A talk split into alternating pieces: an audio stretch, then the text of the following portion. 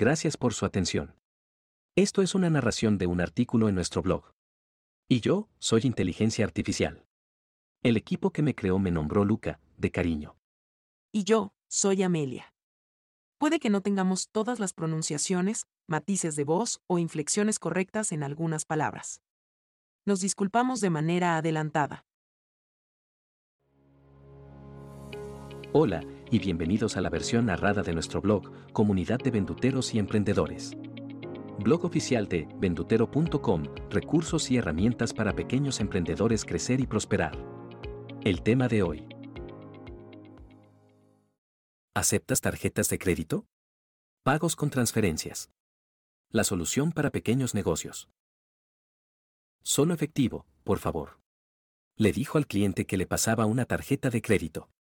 El caballero fijó sus ojos en Sara por unos segundos antes de devolver la tarjeta a su billetera. Deberían aceptar tarjetas. Le sugiere, mientras cuenta los billetes. Es más cómodo, y todo el mundo las usa. Sara completa el pago en silencio, le entrega el cambio y dice. Muchas gracias, instalaremos la terminal pronto. Que tenga un buen día. En realidad, Sara aún no ha solicitado el servicio. Ha estado tan ocupada con la tienda que no ha tenido tiempo. El cliente tiene razón, son cómodas y todo el mundo las usa. ¿Cómo puede ella tener un negocio que no acepta tarjetas de crédito? Origen de las tarjetas. Hoy las tarjetas de crédito y débito son utilizadas universalmente como método de pago. Pero no siempre fue así. En 1950, se creó lo que se puede considerar la primera tarjeta de crédito. La tarjeta de Diners Club. Lo que puede traducirse como club de cenas fue creada por Frank McNamara. Los miembros cenaban en restaurantes y enviaban la factura al club. Luego el total de facturas era pagado al final del mes. En 1958, American Express emite la primera tarjeta de uso comercial. Seguida de Bank of America, que hizo una prueba del producto en un grupo de personas en California, Estados Unidos. El experimento fue un fracaso. Muchas personas entendieron que habían recibido un regalo en vez de un préstamo que debían pagar en el futuro. A pesar de la confusión, las tarjetas de crédito probaron ser un producto viable y ganaron popularidad. Décadas después, las tarjetas son mucho más modernas. Integran microchips y se asocian a teléfonos inteligentes. Pero el concepto sigue siendo el mismo, compras ahora y pagas después. En el caso de las tarjetas de débito, compras con el balance que tienes en el banco. Es como tener efectivo, sin cargar con efectivo. ¿Cómo funcionan? Lógicamente, Sara desea acomodar a sus clientes. Sin embargo, ella misma ignora cómo funcionan las tarjetas de crédito desde la perspectiva de un negociante. Para un portador, el uso de tarjetas de crédito es simple. Compro y pago al banco en un plazo acordado. Si no puedo saldar el monto total, el banco me cobra intereses. En el caso de Sara, ella será quien reciba el pago. Y está a punto de solicitar el servicio sin tener idea alguna de las particularidades de su uso. ¿Cómo funciona todo exactamente? Procesadoras de pago electrónico. Podríamos asumir que el banco del cliente es quien nos hace el pago. Esto es cierto, en parte. El banco que emitió la tarjeta es quien hace el pago en favor del cliente. Pero este pago no es directo hacia nosotros. Es hacia una compañía procesadora de tarjetas. Un procesador de tarjetas es quien se conecta electrónicamente con las redes de pago, por ejemplo Visa, Mastercard o American Express. Recibe los fondos de los bancos emisores y los deposita en el banco del negociante. Esta misma compañía vende el equipo donde se leerá la tarjeta. Comisión de los procesadores. Como es de esperarse, estas compañías cobran por sus servicios. Los procesadores cargan una comisión que varía de un 2 hasta un 10%. La mayoría también incluyen un cargo por transacción, es decir, por cada vez que cobras con una tarjeta. Esta comisión se descuenta de los fondos del negociante antes de depositarlos en su banco.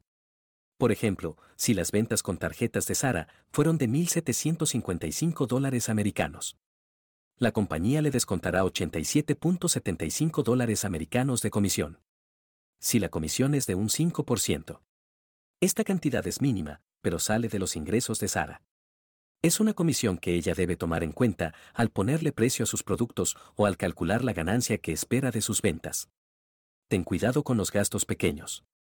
Una pequeña filtración hunde un gran barco. Benjamin Franklin.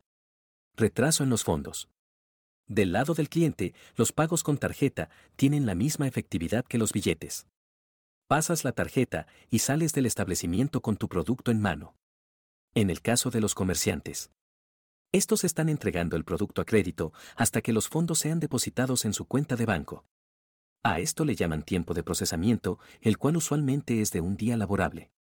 Es decir, los pagos que Sara reciba con tarjetas serán depositados de la siguiente manera. Ventas del lunes serán depositadas el miércoles. Ventas del martes serán depositadas el jueves. Las ventas del miércoles serán depositadas el viernes. Ventas del jueves serán depositadas el lunes siguiente. Y el total de ventas del viernes, sábado y domingo será depositado el martes siguiente. Este calendario de pago afectará la disponibilidad del dinero de Sara. Tendrá que tomarlo en cuenta al comprar materiales para vender los fines de semana y al momento de pagar facturas. Por la razón anterior, el recibir pagos con tarjetas crea un pequeño plazo de tiempo en el que tienes dinero, pero aún no lo has recibido. Reducción de efectivo. Uno de los efectos de recibir pagos electrónicos es que reducen el acceso a efectivo del negocio. Si bien el efectivo tiene sus desventajas, como la necesidad de una caja fuerte, tener que contar los billetes, hacer depósitos en el banco, entre otros. También tener recursos a mano de manera inmediata es de gran utilidad. El efectivo no tiene tiempo de procesamiento. Está en tus manos ahora y puedes comprar suministros, pagar facturas o pagar el sueldo de María, la única empleada de Sara hasta el momento. Esta no es una razón para descartar los pagos con tarjetas, es solo un factor que debemos considerar en el manejo de nuestros ingresos. Cargos reversos. Los comerciantes que aceptan tarjetas de crédito están expuestos a la posibilidad de fraude. Personas deshonestas utilizan tarjetas de crédito robadas para hacer compras en negocios. Aunque esta práctica sucede más en ventas virtuales, también pasa en comercios físicos. Los bancos que emiten las tarjetas protegen a sus clientes con políticas de reembolso. Sin embargo, los comerciantes son dejados con la responsabilidad de evitar el fraude. En caso de una transacción fraudulenta, el cliente se queja al banco. Este cancela la transacción y devuelve el dinero. Luego el banco procede a solicitar un reverso de transacción a la compañía que procesó la tarjeta y el procesador a su vez hace un cargo al balance del negociante. Este proceso toma alrededor de 90 días. Si Sara acepta un pago fraudulento de 200 dólares americanos. Luego de que el dueño real de la tarjeta haga el reporte, ella verá un descuento de 200 dólares americanos hecho por el procesador de tarjetas. Este monto será responsabilidad de Sara. Ya que ella debe confirmar que quien se presenta en su tienda sea el verdadero dueño de la tarjeta. De acuerdo a las reglas, Sara es quien pierde. Nota aclaratoria, cabe destacar que esto no sucede a menudo. Esta información es solo para evitar sorpresas desagradables. ¿Tiene sentido recibir pagos electrónicos? A pesar de que las tarjetas de crédito son una forma de pago conveniente y de amplio uso global. Algunos negocios están mejor alejados de ellas. Los comercios donde el margen de ganancia es mínimo, alrededor del 5 al 20% del precio de venta no pueden cubrir los gastos de procesar tarjetas de crédito sin afectar la estabilidad del negocio. Aunque parezcan cantidades mínimas, éstas se acumulan y se llevan poco a poco la ganancia del comerciante. La actividad comercial subsiste de mantener estas cantidades en nuestro bolsillo. Soluciones. Como negociantes, siempre estamos en busca del equilibrio entre las necesidades de nuestros clientes y las ganancias de nuestro negocio.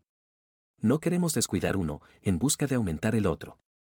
Por esto una solución a este problema son los servicios de transferencias.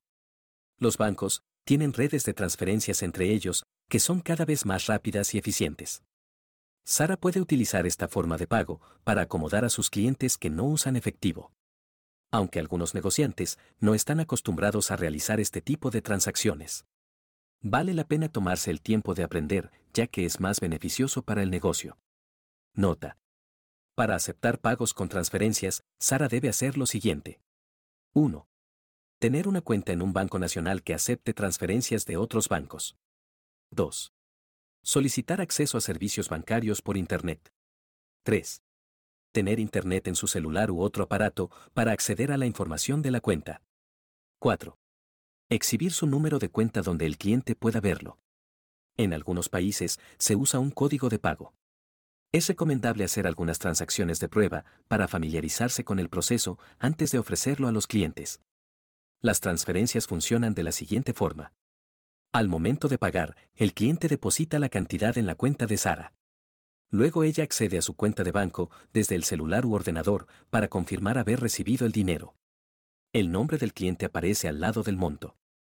Después Sara imprime el recibo, y listo.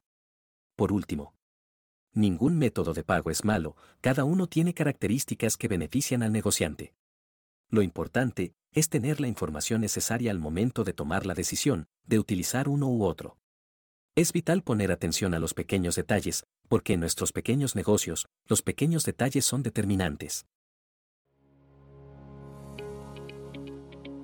Gracias y hasta la próxima. Esta fue otra edición de nuestro blog auditivo, Comunidad de Venduteros y Emprendedores blog oficial de vendutero.com, recursos y herramientas para pequeños emprendedores crecer y prosperar. Si aún no te has suscrito a nuestro podcast de artículos auditivos, inscríbete en tu plataforma preferida. Apple Podcast, Spotify o Google Play. Síguenos en Instagram, Facebook, Twitter o Pinterest en arroba venduteroapp.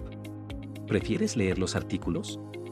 Visítanos en comunidad.vendutero.com. Tenemos herramientas, artículos, cursos gratuitos y mucho más para emprendedores como tú.